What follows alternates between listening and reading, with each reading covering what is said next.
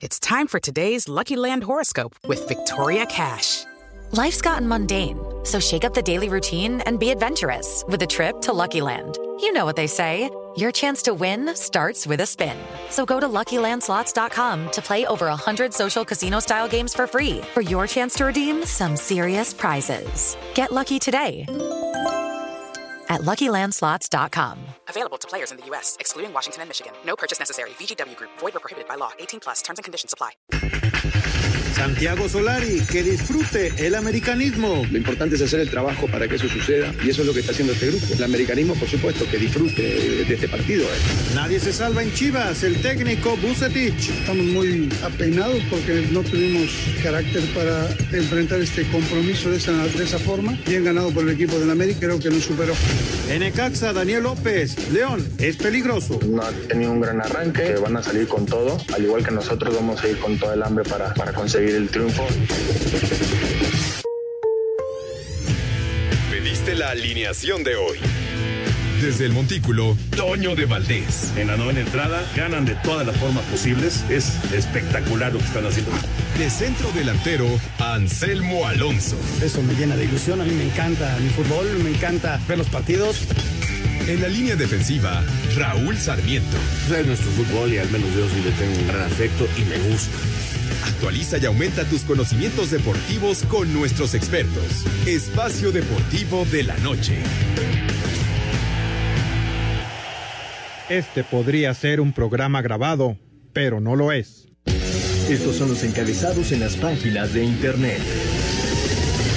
Mediotiempo.com, gestión de Ricardo Peláez en Chivas tocó fondo tras goleada en el clásico. La dura goleada que recibió Chivas a manos de América ha puesto en entredicho no solo la continuidad de Bucetich en el banquillo, sino también la de Peláez en la directiva. Record.com.mx, nosotros no hablamos fuera de la cancha. Henry Martín, el autor del doblete azul crema, respondió al pollo briseño tras sus polémicas declaraciones de la semana. UDN.mx, a un año de la suspensión de la Liga MX por el coronavirus. Desde jugar sin público, no tener actividad, nuevas modalidades y regresar. Esto.com.mx Conmebol anunció el calendario de la Copa América 2021 sin invitados. La Copa América 2021 arrancará en Argentina el 13 de junio con los duelos Argentina-Chile y Paraguay-Bolivia, mientras que la final tendrá lugar en Barranquilla el 10 de julio, anunció este lunes la Confederación Sudamericana de Fútbol. Cancha.com prende Messi al Barcelona en la liga. Con un Lionel Messi pletórico, el Barcelona aprovechó el tropiezo del Atlético de Madrid para apretar la pelea por el primer lugar del certamen español, luego de vencer 4 a 1 al Huesca. Este podría ser un programa grabado, pero no lo es.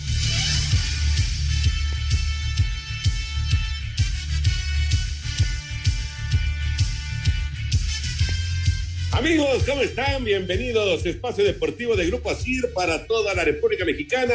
Efectivamente, este podría ser un programa grabado, pero no lo es.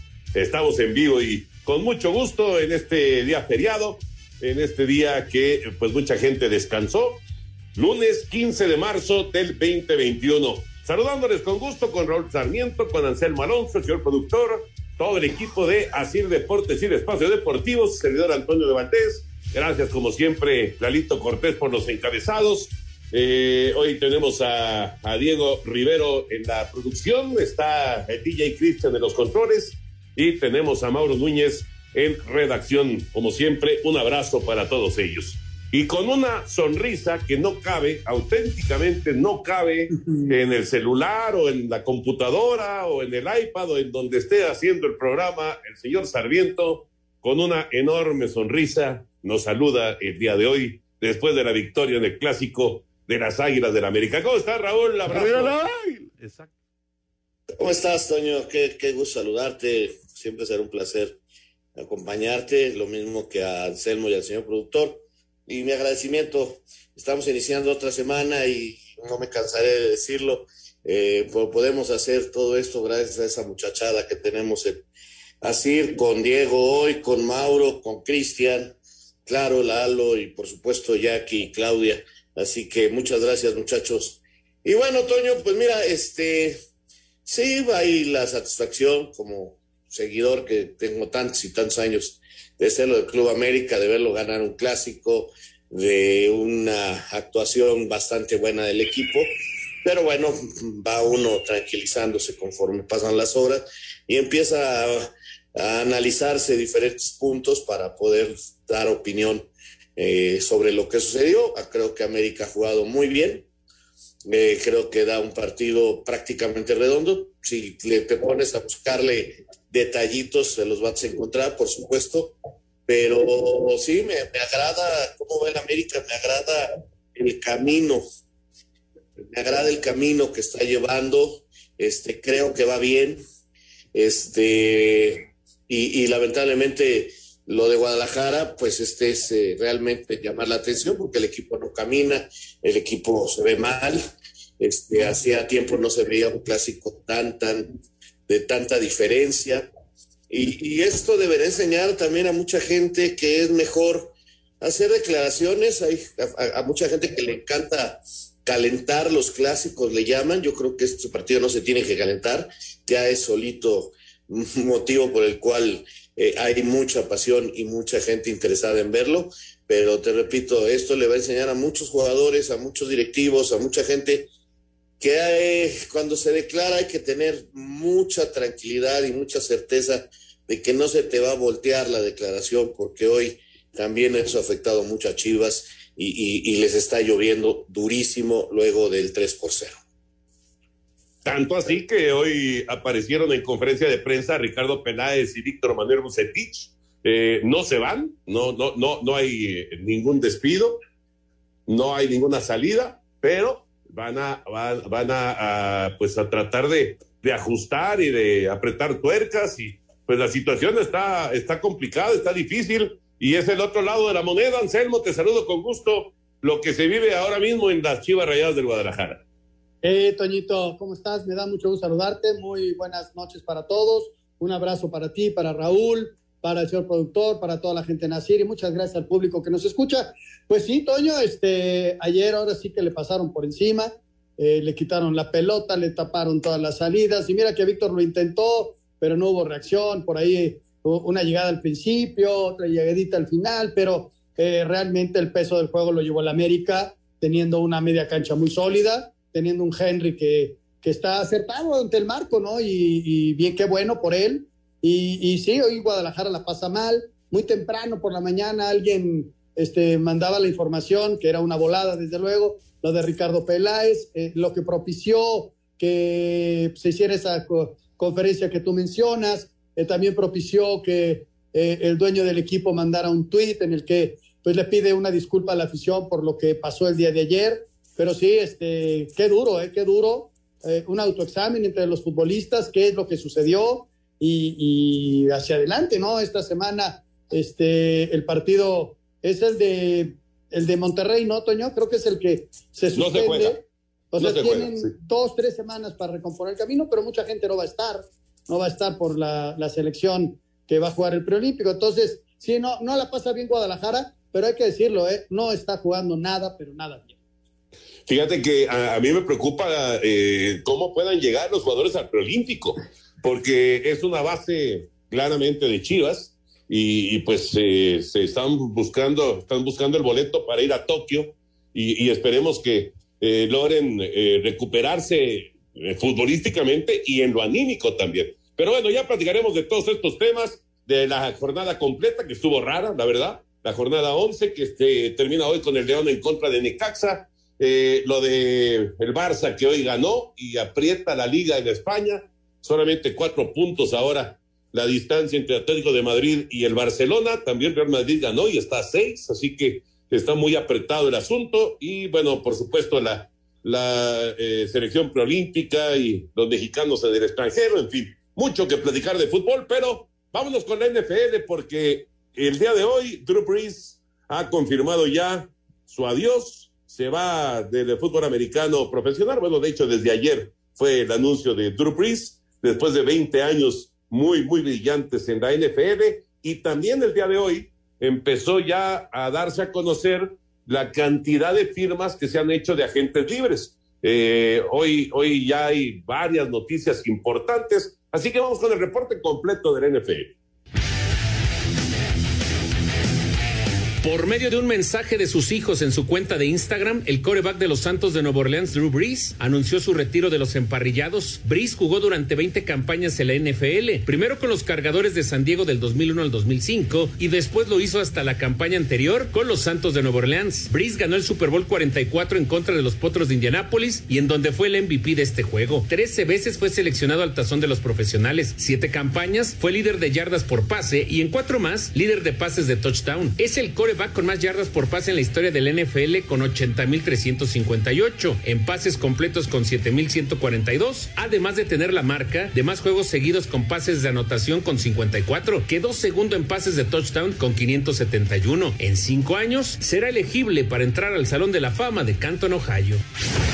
Iniciaron las negociaciones entre equipos y los jugadores de la agencia libre de la NFL, aunque las contrataciones se empezarán a hacer oficiales a partir del miércoles 17 de marzo. Los jefes de Kansas City reforzaron su línea ofensiva con la firma del tackle Joe Tooney por 5 años y 80 millones de dólares. Los cargadores de Los Ángeles convirtieron al centro Corey Leslie como el mejor pagado en su posición al darle un contrato de 5 años y 62.5 millones. Los Patriotas de Nueva Inglaterra fueron los más activos en este primer día al firmar al receptor Nelson Agolor al ala cerrada John Smith, al linebacker Matthew Judon y al profundo Jalen Mills. Los Raiders de Las Vegas se llevaron al liniero defensivo Yannick Ngakwe. Los campeones bucaneros de Tampa Bay mantienen al ala cerrada Rob Gronkowski por un año y 10 millones. Los Browns de Cleveland contrataron al safety John Johnson por tres años y 33.75 millones de dólares. Para Sir Deportes, Memo García. Espacio Deportivo. Un tuit deportivo. Arroba récord bajo México. Primer acto, te lesiona. Segundo acto, juegas después de mes y medio de baja. Tercer acto, te vuelves a lesionar. ¿Cómo se llamó la obra? Eden Hazard.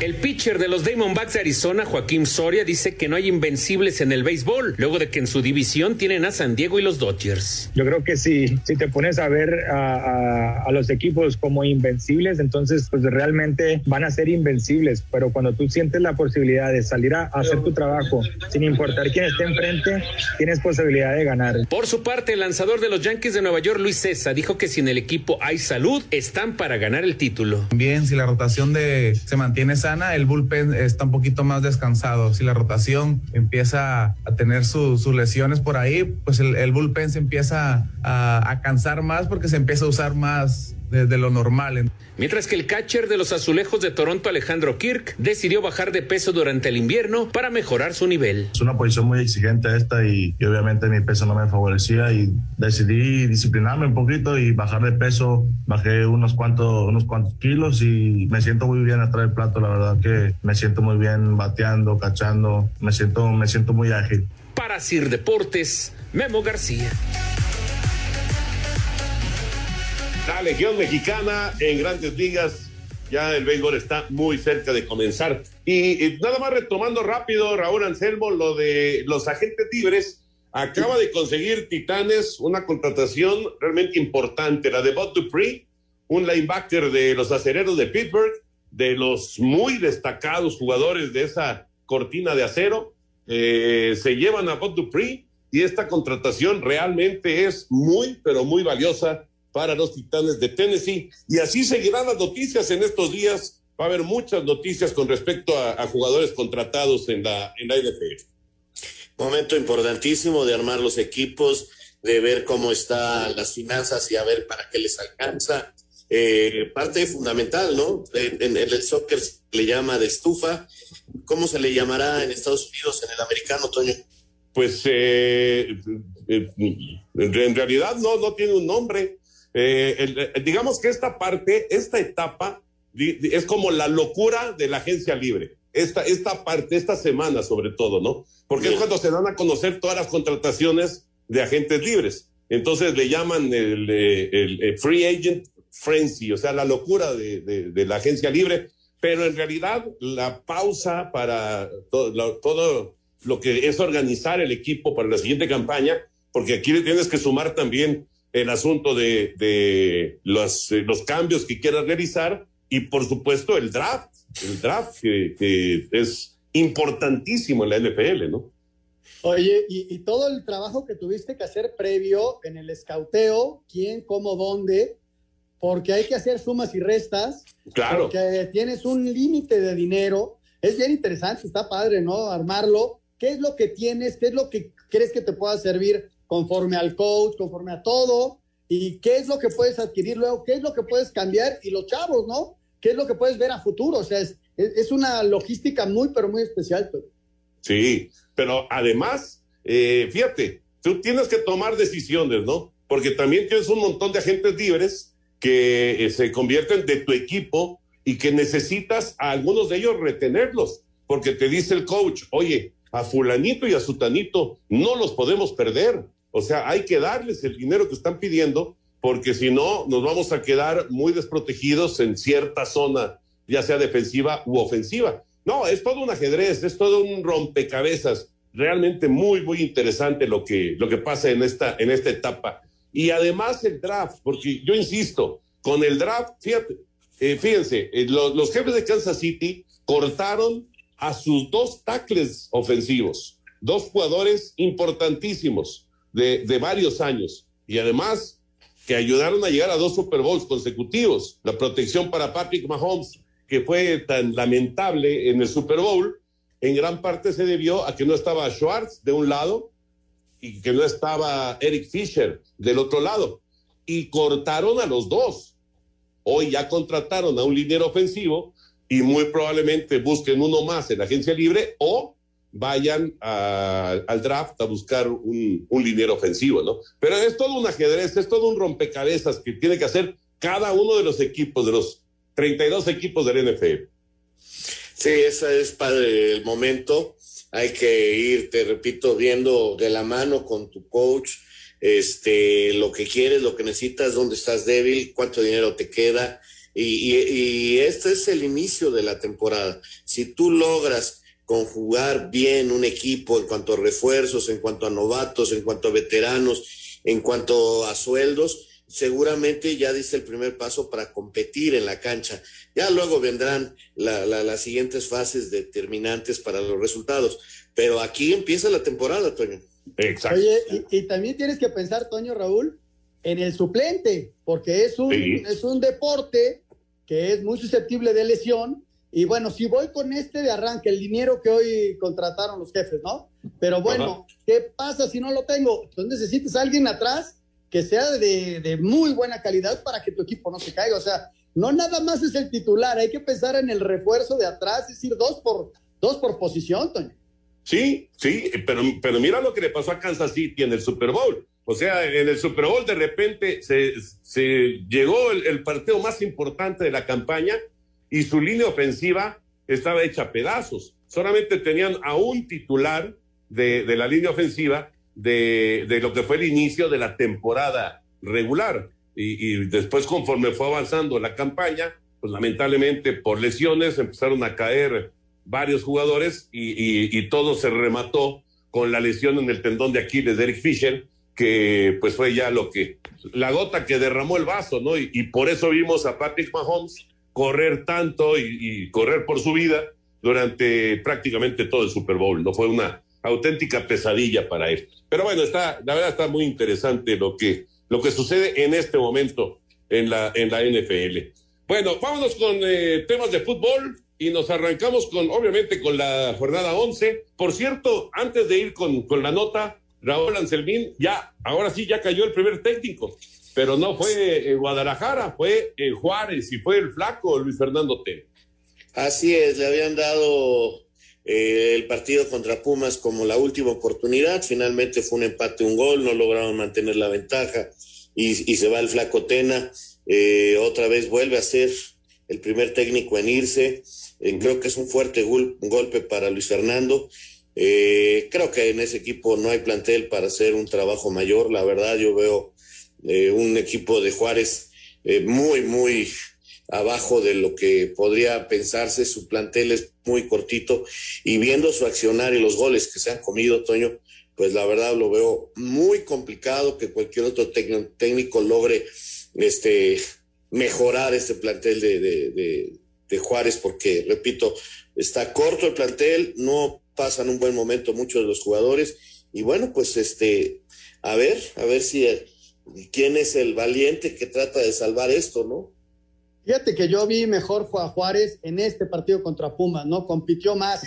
También tomando en cuenta que Pumas no anda bien, pero bueno, compitió más, se fue adelante en el marcador y estuvo ahí peleando bastante bien. Yo pensé que lo iban a aguantar porque además Juárez juega el viernes. Luego, luego va a jugar, juega contra el Nicaxa y luego vienen dos semanas en donde le podías dar al nuevo técnico un espacio, ¿no? Y darle estos cinco días al flaco para que llegara ese partido a ver si ese pequeño levantón que le dio contra Pumas se podía consolidar contra Nicaxa, que era un partido en el papel mucho más cómodo que cualquier otro, ¿no? Entonces, sí, a mí se me hizo raro, qué lástima. Bueno, vamos a esperar a ver a, quién pone, Toño. Sí, sí, lástima por el flaco, caray, que eh, pues como lo mencionan, es eh, por segunda, por segunda temporada consecutiva el primer técnico que cae, aunque aquí fue hasta la fecha 11, pero pues es el, primero que sale. Ni hablar, así, así es la vida eh, y, pues este puesto, ¿no? De, director técnico, de repente muy, muy ingrato. Vámonos con, eh, ahorita platicamos más, por supuesto, del, flaco y les presentamos la nota, pero vamos con eh, la jornada, la jornada 11 del fútbol mexicano que se va a cerrar con el partido el día de hoy entre León y Necaxa. A falta de que se lleve a cabo la noche de este lunes el juego entre León ante Necaxa, la jornada 11 del Guardianes 2021 de la Liga MX trajo la derrota del Guadalajara ante el América en el Clásico Nacional, la novena victoria consecutiva de Cruz Azul, la segunda del Pachuca y un nuevo triunfo del Atlas. La jornada arrancó el pasado viernes con la victoria de los rojinegros de visitante ante el Puebla, un gol a cero que coloca el equipo en la sexta posición de la tabla general con 18 puntos, así como el empate a uno entre Juárez y Pumas en el Olímpico Benito Juárez, que contó con público en las tribunas. El sábado continuó la jornada con el triunfo de Mazatlán 2 a 1 ante Tigres en la misma cancha del Universitario. Cruz Azul en el Azteca logró su noveno triunfo consecutivo al derrotar 1 a 0 al Monterrey para llegar a 27 puntos y mantenerse en el liderato de la tabla general. Es la voz de su técnico, Juan Reynoso. Uno sabe que, que es difícil. En cualquier liga del mundo es complicado ganar 3-4 partidos seguidos imagínate nueve. Pero repito, es totalmente de los chicos, de su humildad, de, su compromiso y sobre todo de la ambición que tiene por, por seguir sumando triunfos y quedando en la historia. En el caliente Santos le propinó su tercera derrota consecutiva a los Cholos de Tijuana al ganar un gol a cero este domingo al mediodía en el Nemesio 10. Pachuca consiguió su segunda victoria consecutiva al vencer a domicilio al Toluca dos goles a cero. En la corregidora, Querétaro le pegó 2 a 1 al Atlético de San Luis, mientras que en el Akron, que tuvo público en las tribunas, aunque solo fue el 25% del aforo total del estadio. América goleó 3 a 0 a las Chivas en el Clásico Nacional con dos anotaciones de Henry Martín y una más de Sebastián Córdoba que pone en duda la continuidad del técnico Víctor Manuel Bucetich al frente del equipo tapatío. Aquí sus palabras. Hoy día creo que fue una exhibición muy mala. Estamos muy apenados porque no tuvimos carácter para enfrentar este compromiso de esa, de esa forma y creo que en ese sentido bien ganado por el equipo del América hizo las cosas bien, presionó bien, creo que nos superó. Cierra la jornada este lunes cuando el León reciba el Necaxa a las 9 de la noche en el No Camp, que contará con público en las tribunas, aunque solo se autorizó el 30% del aforo total del estadio. Asir Deportes Gabriel Ayala. Gracias, Gabriel. Ahí está el repaso completo de esta muy, muy extraña, ¿no? Independientemente del clásico de clásicos, pero una muy extraña jornada que, que se vivió, ¿no? Con un montón de visitantes ganando. Sí, Toño, hay muchas cosas que señalar. Bueno, eh, yo diría el triunfo del América es importante. Creo que ganar claramente el clásico y seguir mostrando que mejora en, el juego, eh, creo que es importante para el América. La racha de Cruz Azul es extraordinaria, extraordinaria su racha. Este, la verdad, digna de admiración. Sé que aquí lo del arbitraje le pone eh, algunas este, comillas a ese triunfo, pero yo realmente no encuentro en ninguna de las dos jugadas polémicas este, materia de asegurar de que, de que pudieron ser totalmente en contra siempre del Monterrey. Son jugadas muy difíciles. También resalto mucho lo del Atlas, que nos guste o no, está ahí, incluso si le quitas tú ahorita los tres puntos que tiene, eh, que le regalaron en la mesa, pues aún así estaría entre los primeros ocho. Y, y, me cabe, me, me, lleva mucho a la sorpresa que en este momento Tigres, Pachuca, Pumas y Guadalajara están fuera de reclasificación. Ni siquiera están entre los primeros 12. De llamar la atención, Raúl, de llamar la atención. No, sí, sí, sí, es, eso, es, eso es claro. Bueno, eh, hay que poner también a Santos, ¿no? Que ganó su primer partido de visitante. Lo está haciendo bien el equipo de Torreón, está llamando la atención. Yo los tengo que dejar, voy a hacer el previo para Estados Unidos de León contra el equipo de Necaxa. Les mando un abrazo, nos escuchamos el día de mañana y que tengan buena noche para todos. Gracias. Que tengas buena transmisión, Anselmín. Saludos. Vamos a mensajes y regresamos en un momentito. Un tuit deportivo. Arroba medio tiempo. El FC Zenit de la Premier League de Rusia ya comenzó desde este fin de semana a aplicar la vacuna Sputnik al público mayor de 18 años que vaya a sus partidos. Llena tu vida de energía, fuerza y mejora el sistema de defensas con VistoCaps por solo 154 pesos. De venta en farmacias similares. Te da la hora. Son exactamente las 7 de la noche, con 29 minutos en la Ciudad de México.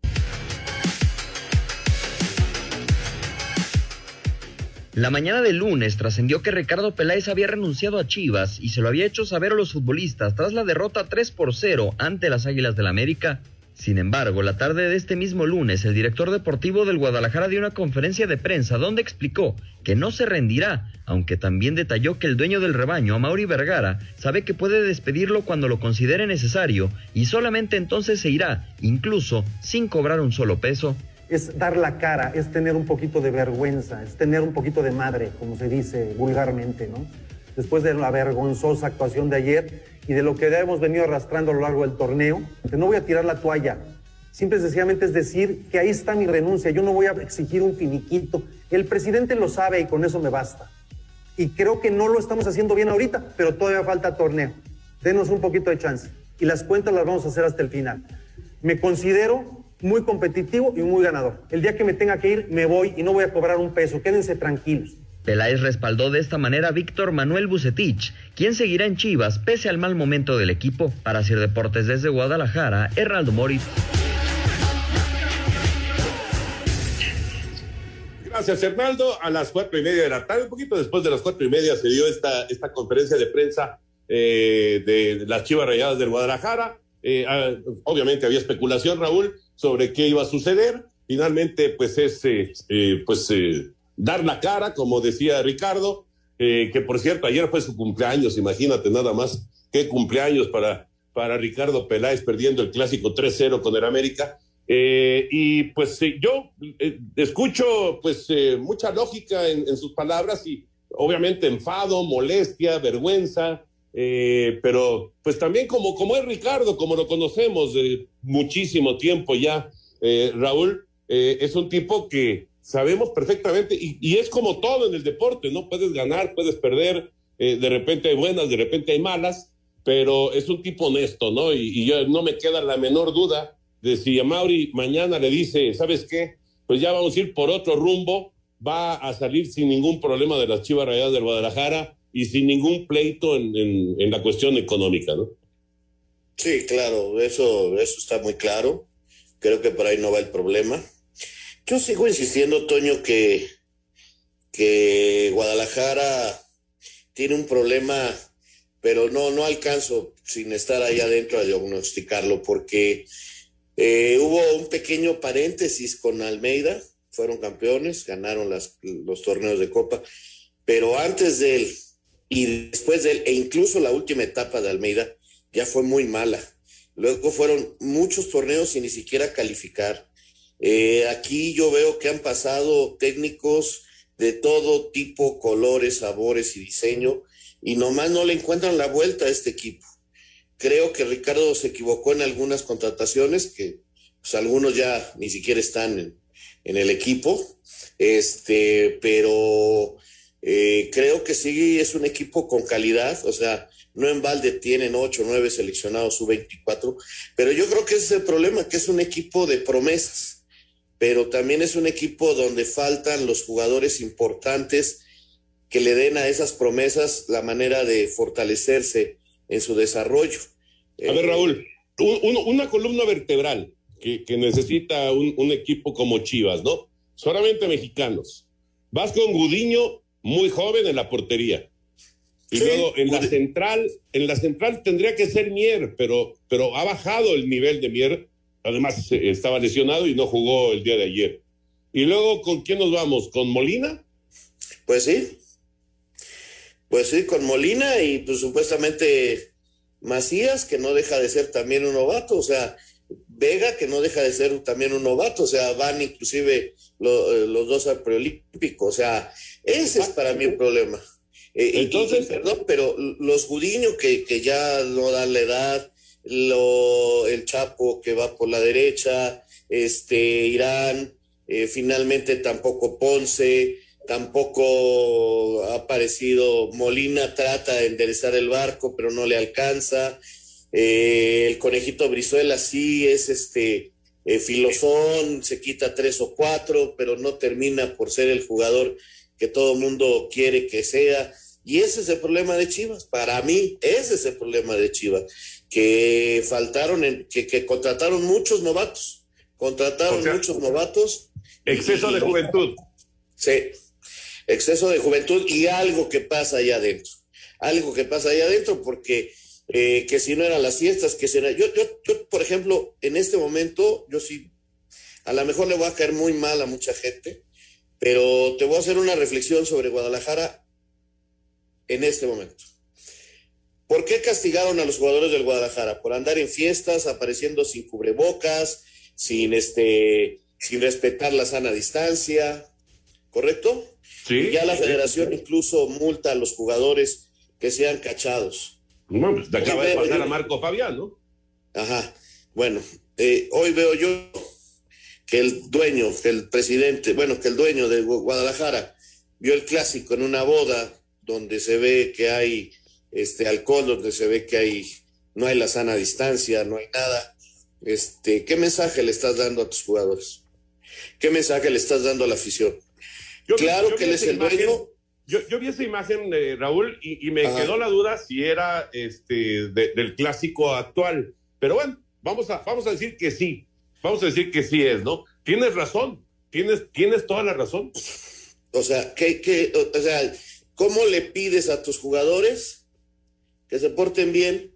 Y, y, te repito, yo sé que él no juega, que él no iba a dirigir, que él no iba a hacer nada, pero la imagen que les pides y la imagen pública que tú das, a él nadie lo va a multar porque es el dueño, estoy de acuerdo, pero, pero no es correcto. Y, vas encontrando así cositas que no son correctas, declaraciones que no son correctas, ambientes que no son correctos. Se ve este, al técnico ya desesperado, tratando de, cada partido trata de corregir, a ver si eh, hoy de lateral este, a ver si este lo, lo, puedo corregir por acá, le mueve por allá, le está buscando por todos lados y simple y sencillamente el equipo no camina.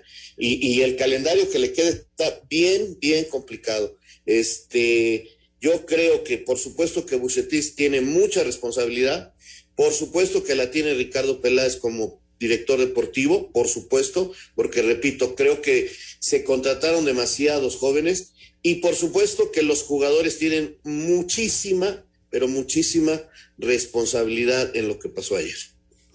Una, una última eh, cuestión con respecto a las Chivas y ahora que hablábamos de la columna vertebral, uno, uno tendría que pensar, bueno, necesitan a ese futbolista que decían por algún tiempo que iba a ser la Chofis, eh, y bueno, ya sabemos cómo terminó la historia de la Chofis ahí en Guadalajara, pero bueno, que, que necesita siempre a un tipo que te genere fútbol, ¿no? Porque a final de cuentas, en esa columna vertebral de la que hablamos, pues mencionamos a Molina y nos brincamos a, Macías. Y, y, y, en, la media cancha creativa, pues, ¿quién, quién puede ser? El, el Canelo, este, ¿quién puede ser, no? Si tú hubieras sido Ricardo Peláez, mi querido Raúl, ¿a qué jugador te hubieras abocado a contratar que te dé ese fútbol? Porque no hay muchos mexicanos este, con, ese, con ese estilo de, digo, pues, pues me, me, te diría yo Carlos Vela, obviamente, ¿no? Te diría yo, este, eh, no sé, hasta, hasta un guardado, aunque guardado no es tampoco este, de, de los que crean el fútbol, pero bueno, eh, algo de Héctor Herrera, no sé. Pero tú, ¿por quién te hubieras abocado? Mira, es muy difícil poder decirte ahorita, digo, pero en su momento tuvieron a Pizarro y fueron campeones. Sí, eh, Pizarro sí. se fue y no sé exactamente si contento, si disgusto, cómo se haya ido, pero este, pues ahí ayudaba en eso, Pulido ayudó en eso, pero ya no está ninguno de ellos. Pero la, la situación es que sí es muy difícil en el fútbol mexicano encontrar esta posición. Si tú te pones ahorita a analizar los planteles de todos los equipos, está muy complicado. Pero llegaron a tener a Orbelín Pineda, eh, a lo mejor les pudo haber ayudado Elías hace tiempo. No sé, eh, es muy complicado ver, pero creo que ha faltado eh, y no es nada más culpa de Ricardo, por eso vuelvo a decirlo, eh, desde tiempo atrás han diagnosticado malas cosas porque han pasado por ahí jugadores que han sido importantes o que son importantes. ¿Tú crees que ahorita Orbelín Pineda no les ayudaría? No, hombre. Les ayudaría un montón. Pero, muchísimo. Y, y, Pizarro, como lo acabas de mencionar, claro. Que pero ya se fueron, pero ya, se, fueron. claro. Ahora, se dice que Guadalajara los tiene que crear, pero algo está pasando en la creación de esos jugadores que terminan, por ejemplo, el chino Huerta era uno en Mazatlán y es otro en Chivas. Este, Macías era uno en el León y es otro en Chivas. Eh, ya, eh, Cisneros era uno fuera del equipo y es otro en Chivas. Saldívar fue uno en Puebla y en Monterrey y es otro en Chivas. ¿Y qué onda? ¿Por qué, por qué, por qué esos jugadores que parece que van a ser los importantes, al llegar al primer equipo no lo son? Eh, eso es lo que yo te digo. Hay algo adentro del club que no está bien. No, no sé qué pueda hacer pero no puede ser que tanto talento no, no, no logre madurar de una forma importante. E, e, eso es lo que a mí me llama muchísimo la atención, porque talento lo tienen. ¿Por qué se distraen? ¿Por qué no hay concentración? ¿Por qué no logran este? O sea, Altiva Sepúlveda nadie le ha regalado el ir a la selección. A, Macías nadie le ha regalado. Ayer Macías no, no pudo ganar un mano a mano, no pudo ganar una pelota por arriba. O sea, con todo respeto, este, no tiró al marco ayer Macías. También no le dieron muchas pelotas, pero, pero cuando compitió perdió siempre. Antuna es uno en la selección y es otro en Chivas. Eh, Canelo, pues con todo respeto, yo no creo que sea un jugador como para pensar que va a desequilibrar a favor de Chivas. Y así empiezas a verlos y, y, son muy buenos candidatos a, a, crecer, pero no son jugadores de peso. Ese es mi punto de vista. ¿eh? No, no, no, estoy de acuerdo. Me parece un muy buen análisis, la verdad. Y, y es una realidad que este equipo, si, si llegaran a aguantar, que es difícil que lo aguanten si no hay resultados, pero si llegaran a aguantarlo, en tres años a lo mejor es otro. A lo mejor es, es, totalmente distinto y, y, y, se vuelve muy poderoso, ¿no? Porque sí hay mucha juventud, efectivamente, y, poco, poco liderazgo, me parece, sobre todo en, en algunos de los elementos. ¿Nos da tiempo de escuchar la nota del flaco, del flaco Tena? Venga. A través de un comunicado, el Club Juárez anunció la salida de Luis Fernando Tena como técnico del primer equipo, convirtiéndose en el primer estratega en ser cesado de su cargo en este Guardianes 2021. El Flaco, quien fue presentado como nuevo estratega del equipo fronterizo el 30 de noviembre del año pasado, dirigió a los Bravos en 10 partidos en este torneo, quedando pendiente el juego de la jornada 5 ante Tigres, que se jugará el 14 de abril, donde consiguió dos victorias, tres empates y cinco derrotas, dejando al equipo en la décima sexta posición de la tabla general con nueve puntos. Al término del encuentro ante Pumas del pasado viernes, donde sacó el empate, Ten aseguraba que su equipo iba en ascenso, a pesar de que ya sumaba cuatro partidos sin ganar. En la jornada 12, los Bravos visitan el próximo viernes al Necaxa a las 19 horas en el Victoria. Asir Deportes Gabriela Ayala. Espacio Deportivo. Un tuit deportivo. Mauri Vergara Z, arroba a Mauri VZ. El partido de ayer fue un desastre, arroba Chivas no estuvo a la altura del clásico ni mostramos el compromiso que exige el Guadalajara. Estamos en enorme deuda con nuestra afición. Espacio por el mundo. Espacio deportivo por el mundo. El Real Madrid informó que el belga Eden Hazard volvió a lesionarse el muslo derecho tras jugar solo 15 minutos ante el Elche este fin de semana. El Paris Saint-Germain informó que las casas de todos sus jugadores serán custodiadas después de que el argentino Ángel Di María sufriera un robo en pleno partido ante el Nantes. La Conmebol hizo oficial el calendario de la Copa América que se llevará a cabo del 13 de junio al 10 de julio en Argentina y Colombia. Diferentes medios en España aseguran que el Barcelona habría llegado a un acuerdo con el Liverpool para hacerse de los servicios del mediocampista holandés Jorginho Wijnaldum. Pelé felicitó en sus redes sociales al portugués Cristiano Ronaldo por romper su récord de 757 goles para ser el máximo anotador en la historia del fútbol. Espacio Deportivo, Ernesto de Valdés.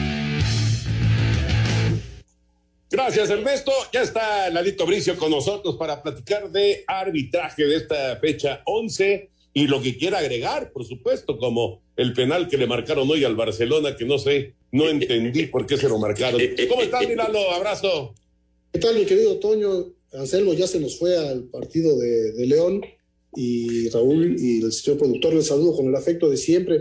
Pues fue prolífica para el comentario la, la jornada, también para el comentario arbitral Primeramente, pues no rápido tocar lo del clásico, creo que hizo un estupendo trabajo el gato, el gato Ortiz, eh, no tuvo problema, creo que es irrefutable la expulsión de Ponce, y ya iba perdiendo las Chivas en ese momento, ya después se le vino la noche encima y le esclavaron otros dos goles, pero creo que siempre estuvo por arriba del partido, manejó bien las tarjetas, hizo buenos desplazamientos y creo que no hay tema en la cuestión arbitral en, en el clásico, ¿no? Pues la gran polémica ocurrió en el partido de Cruz Azul, eh, contra Rayados, porque le tocaron tres jugadas bien bravas a Don Allí Escobedo. Eh, si quieren, vámonos, vamos por partes, como dijo Jack el Destripador, vámonos por partes. Primero, el gol que dicen que salió.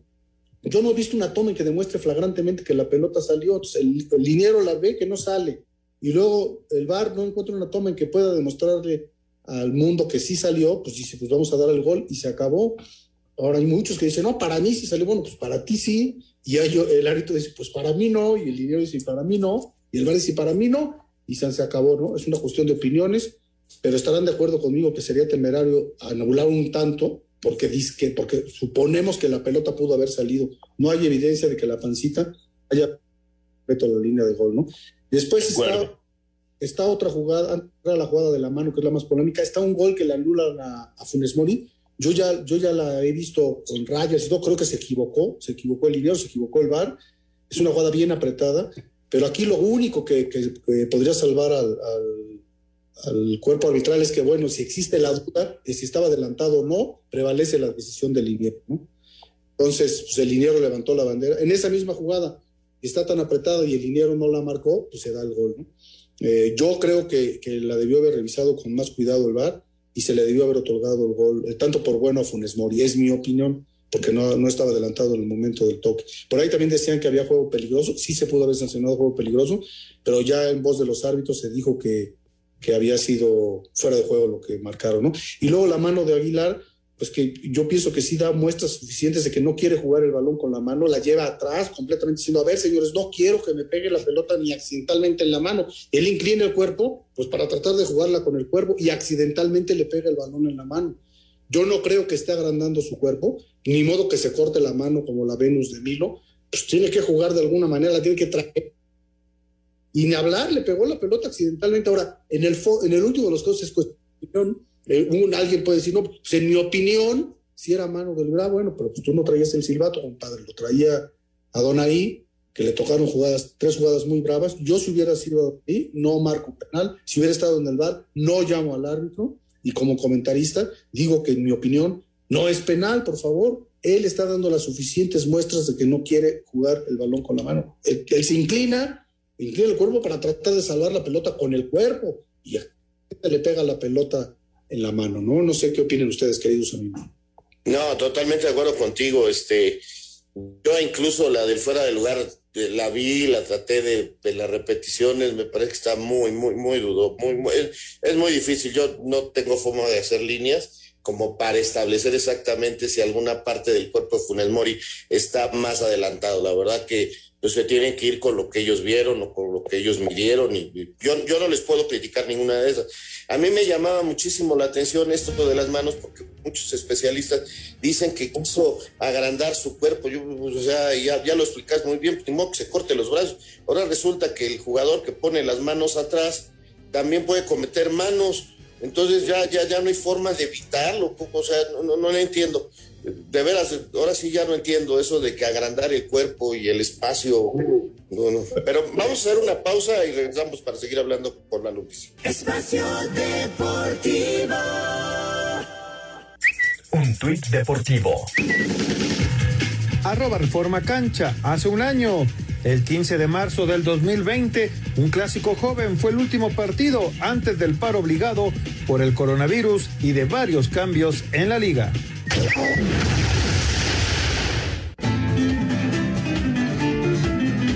Amigos Espacio Deportivo, se cumple un año del inicio de la pandemia. Solamente se han eh, lidiado 10 corridas de toros con los diestros vestidos de luces en todo este tiempo, en todo este año que ahora se cumple en la República Mexicana. El más activo desde que comenzó la pandemia ha sido Ernesto Javier Calita, que toreó cinco corridas en la atípica temporada española y cuatro corridas en ruedos de la República Mexicana. Por lo pronto, ayer Calita toreó en Guamantla, Tlaxcala, donde la única vuelta al ruedo de la tarde en este festejo con toros de Zacatepec la dio el diestro local Angelino de Arriaga. Muchas gracias, buenas noches y hasta el próximo viernes en Espacio Deportivo. Gracias, Beto. Y bueno, eh, ya para cerrar con Lalito Bricio, yo estoy de acuerdo y, y, me parecen muy, muy claras tus acotaciones de este partido de, de Adonai y, y, vaya que Javier Aguirre se escuchaba clarito, lo estaba presionando, pero en serio, ¿no? Pero, ¿sabes qué, este, Lalo? Eh, ¿cómo, ¿Cómo no sentirte afectado si eres seguidor de los Rayados del Monterrey? Este, si no te dio una sola el arbitraje, ¿no? O sea, dame una, una por lo menos. El, el gol, el que, que, que no sabemos si fue fuera de lugar o no. O sea, sí te entiendo y me parecen muy claras tus acotaciones, pero creo que sí se puede sentir afectada la gente de Monterrey, ¿no? Claro, yo estoy diciendo que el gol de Funes Mori era legítimo, ¿no? Ese gol yo sí lo hubiera dado por bueno. Yo, si hubiera estado en el bar, ¿sabes qué? Es gol, ya la checamos, ya la midimos y es gol. El gol de Cruzul lo hubiera dado por bueno como fue y no hubiera sancionado la mano de, de Aguilar, ¿no? De las tres yo les hubiera dado una. o sea, o sea tú, tú sí le hubieras dado una y, y el juego hubiera que, terminado 1-1. Puede ser que hubiera terminado uno por uno, sí, efectivamente, sí les hubiera dado una. Pero fueron, son, están bravísimas las tres, ¿eh? Ahí te las encargo. Sí. Oye, ¿y viste la de hoy de Ter Stegen? Pero yo tampoco la entendí muy bien, mi querido Toño. Son o cosas. Sea, de... la, la, es que la pelota ya había pasado. Ter Stegen sale con los brazos abiertos, como haciendo, el, el como dice Osvaldo Sánchez, el Cristo, y, y, y se encuentra en el camino con el delantero, y eso lo marca como penal el árbitro. O sea, una cosa rarísima, ¿no?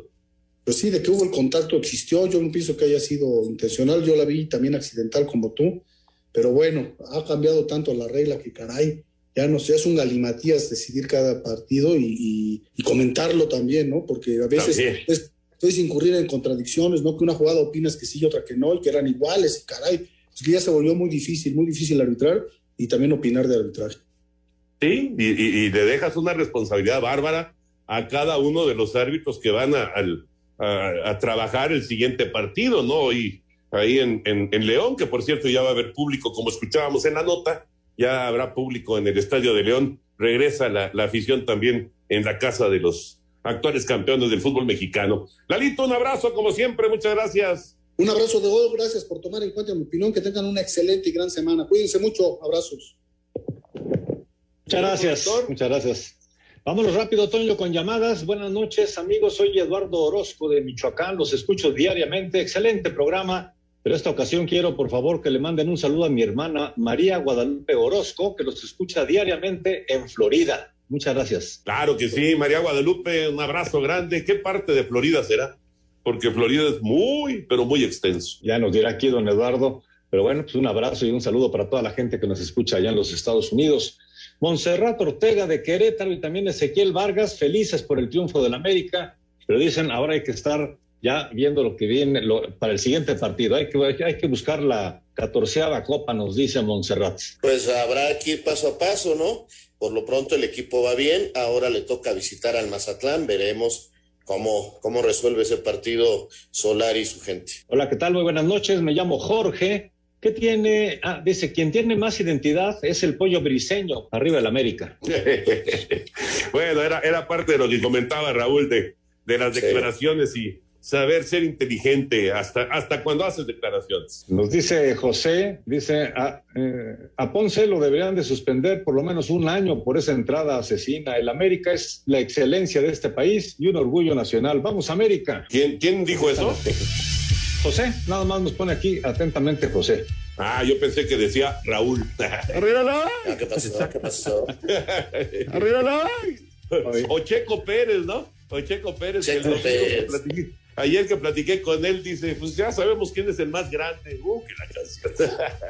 ¿Qué querías que te dijera? Mentiroso no es. Al- Alejandro. Birt de Catepec, saludándolos a todos, deseándoles un excelente inicio de semana. Muchas gracias, Alejandro. Gracias también a José Juan eh, Juárez Hernández de Salamanca, Guanajuato. Y se nos acaba el tiempo, así que muchas gracias a todos ustedes por sus mensajes y llamados. Señor Raúl Sarmiento, buena semana. Buena semana, hasta mañana, gracias. Señor Antonio de Valdés, muy buena semana y vámonos. Vámonos, ahí viene Eri, así que ustedes quédense, por favor, aquí en Grupo Asir. Buenas noches. Buenas noches. Espacio Deportivo.